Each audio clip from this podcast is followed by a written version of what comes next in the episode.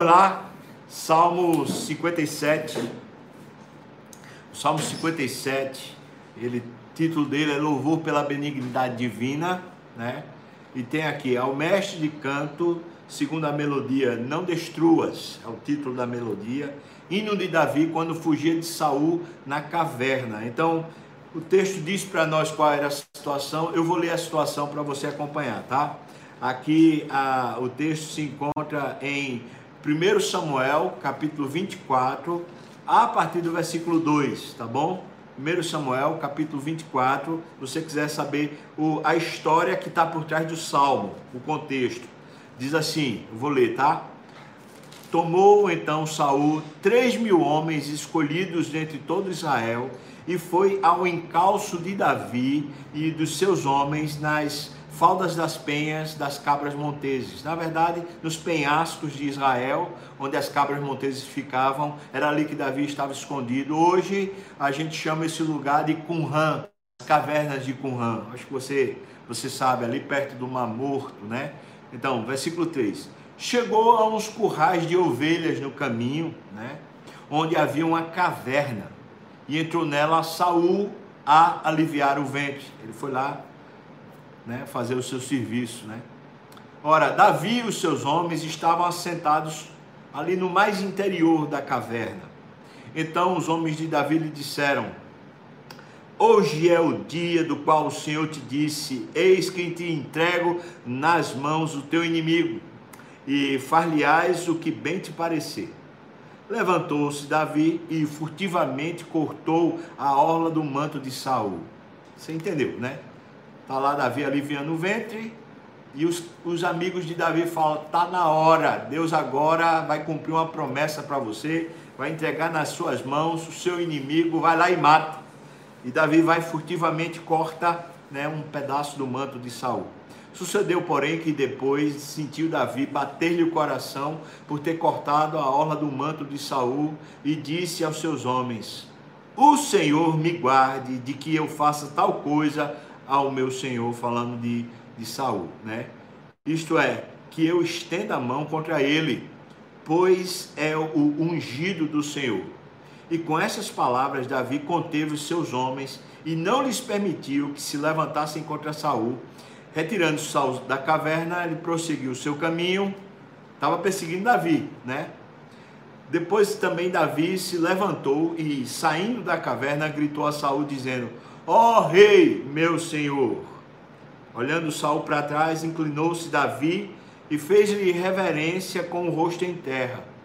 Disse Davi a Saul, versículo 9: Por que das tu ouvidos às palavras dos homens que dizem: Davi procura fazer-te mal? Os teus próprios olhos viram hoje que o Senhor te pôs nas minhas mãos nessa caverna, e alguns disseram que eu te matasse Porém, a minha mão te popou, porque disse: Não estenderei a mão contra o meu Senhor, pois é ungido de Deus. Eu vou parar aqui o relato. Você entendeu? A oportunidade de vingança, a oportunidade nas mãos de, de fazer justiça com as próprias mãos. E Davi refuga isso porque ele prefere confiar em Deus, que Deus é quem vai fazer justiça. Esse é o contexto, é um contexto riquíssimo, essa história é maravilhosa. E isso é retratado por Davi, a sua experiência vira testemunho quando ele escreve o Salmo 57. Vamos lá para o Salmo 57? Então diz assim a palavra do Senhor, versículo 1 até o versículo 3, a primeira parte do Salmo. Tem misericórdia de mim, ó Deus, tem misericórdia, pois em ti a minha alma se refugia. Que contexto maravilhoso, né? Um contexto histórico. Então, me parece assim que Davi está pedindo a Deus que a misericórdia de Deus faça a alma dele se refugiar no Senhor. Talvez o sentido aqui seja: Deus, eu, eu não quero usar as minhas armas carnais para fazer vingança. Então eu preciso me refugiar no Senhor, né? Ele diz: À sombra das tuas asas me abrigo até que passem as calamidades. Ou seja, eu vou, eu vou esperar em ti, Senhor, até que esse, esse momento mal passe. Né? Eu não vou me vingar, eu, eu vou esperar no Senhor. Versículo 3: Clamarei ao Deus Altíssimo, ao Deus que por mim tudo executa. Ele está se, se catequizando, né? Ele está afirmando para a própria alma, né? Eu vou ficar aqui só clamando a Deus, porque Deus tudo executa por mim. Acho que essa, essa afirmação ela é uma confiança muito necessária para a gente, não é? Veja o que ele diz: ao Deus que por mim tudo executa. O Deus que por mim, ou seja, o Deus que age a meu favor, em meu benefício. Que coisa poderosa. A gente precisa catequizar a nossa alma, a nossa mente, com a certeza de que Deus faz isso por nós. Deus está no nosso futuro preparando o terreno para o nosso bem, né? A, a gente pode confiar. Versículo 3. Ele dos céus me envia o seu auxílio e me livra. Eu não preciso, né, me vingar ou sei lá, reagir com a minha ira ou com a minha petulância, porque ele do céu me envia auxílio e me livra ele cobre de vergonha os que me ferem. Envia a tua misericórdia e a sua fidelidade. Aleluia. Versículo 4 é como se fosse uma parada, e aí ele fala a respeito do adversário. Ele fala: Acha-se a minha alma entre leões. E quando a gente pensa na, no contexto né, histórico, pensa, Davi está lá dentro da caverna, a caverna não tem saída no fundo da caverna, ele está lá abrigado. Saul entrou até um determinado ponto da caverna e fora da caverna, na entrada da caverna, 3 mil soldados. Davi. Então veja que ele está dizendo: a minha alma está entre leões, ávidos de, de devorar os filhos dos homens. Ou seja, eu estou aqui respirando né, o mau cheiro da morte né? Lanças e flechas são seus dentes, espada afiada sua língua. Versículo 5. Se exaltado, ó Deus, acima dos céus, e em toda a terra esplenda a tua glória. É como se ele dissesse: enquanto eu cheiro a morte, né? enquanto eu sinto o cheiro da morte me tomando, eu vou exaltar o Senhor. Eu preciso de um novo ar para respirar eu vou exaltar o Senhor. Ser exaltado a Deus acima dos céus. Em toda a terra esplenda, ou seja, o que aí no céu acontece, venha sobre a terra. Versículo 6. Ele, ele volta ao assunto do, do inimigo. Armaram rede aos meus pés. A minha alma está abatida. Abriram cova diante de mim. Mas veja que confiança eles mesmos cairão nela. Ou seja, esse mal vai ter retorno para eles mesmos. Eu não, nem preciso me vingar, porque o mal tem retorno. Essa é uma, uma lei espiritual muito preciosa, né? Aquilo que o homem plantar, isso colherá. Então, se a gente pratica o mal, pode ter certeza que o mal vai ter retorno.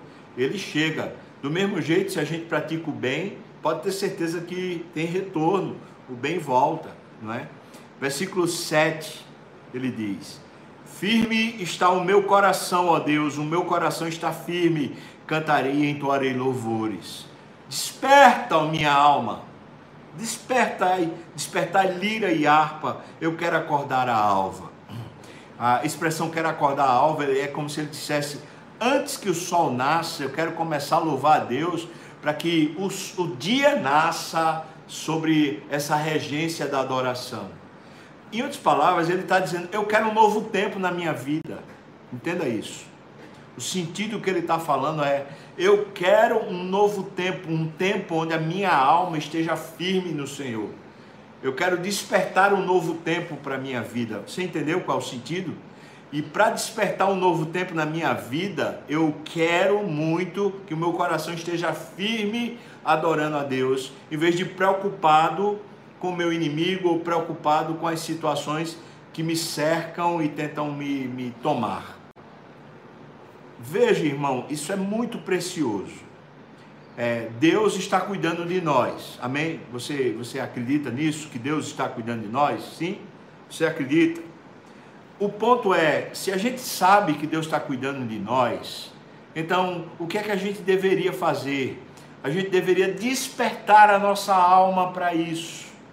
O saber não quer dizer que o nosso coração ficou tranquilo, porque a gente sabe. Por que a gente não está tranquilo? O que é que está faltando entre saber e a, e a tranquilidade? É um despertamento espiritual. E veja, a Bíblia nos ensina várias vezes isso. Esse despertamento não é ação de Deus, é ação nossa. Porque Deus já está cuidando. Mas eu e você podemos nos apropriar. Então é como se ele dissesse para a alma dele assim: desperta, acorda, não fica aí se lamuriando, se lamentando, se queixando, se preocupando. Desperta, acorda o dia, acorda uma nova fase. Você pode acordar uma nova fase na sua vida. Com firmeza de coração, com firmeza na promessa, com firmeza no Senhor. Desperta. Em vez de a gente ficar né, pequeno e, e tacanho nesse, nesse coronavírus ou nessa situação, a gente pode despertar, a gente pode renascer no meio das cinzas, no meio do caos, a gente é chamado por Deus para um renascimento, né? para uma, uma virtude maior, para uma confiança maior, em vez de a gente ficar tomado pelo medo e tomado pela circunstância adversa. Desperta a minha alma, ele está falando para si mesmo.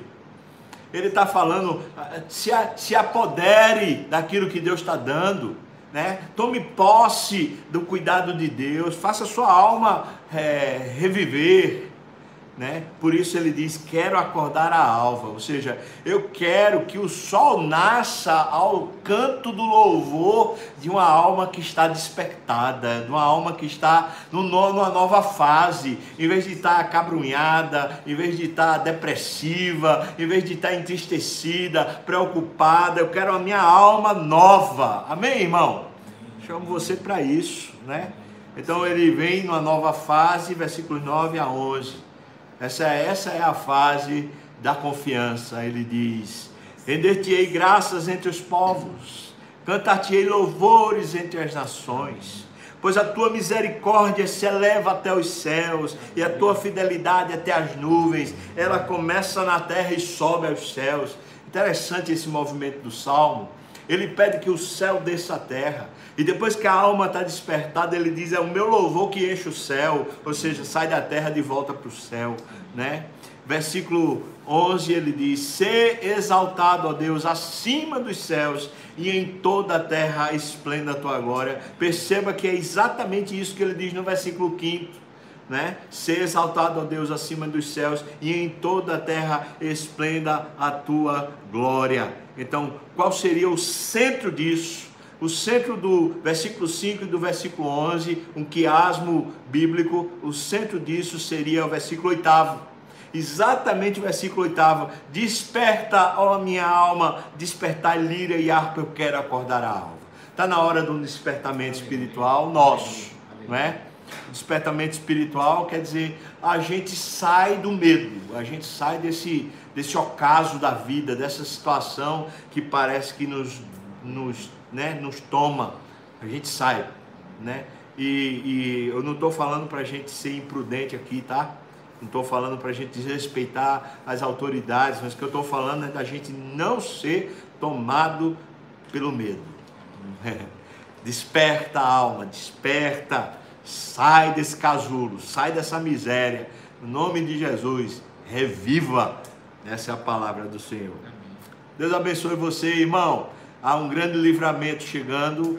O Deus que intervém está aqui entre nós e Ele quer cuidar de nós. Amém. Pode ter certeza. Amém. Vem coisa boa por aí. Essa é a minha confiança. Vamos, vamos cantar para a gente finalizar esse momento.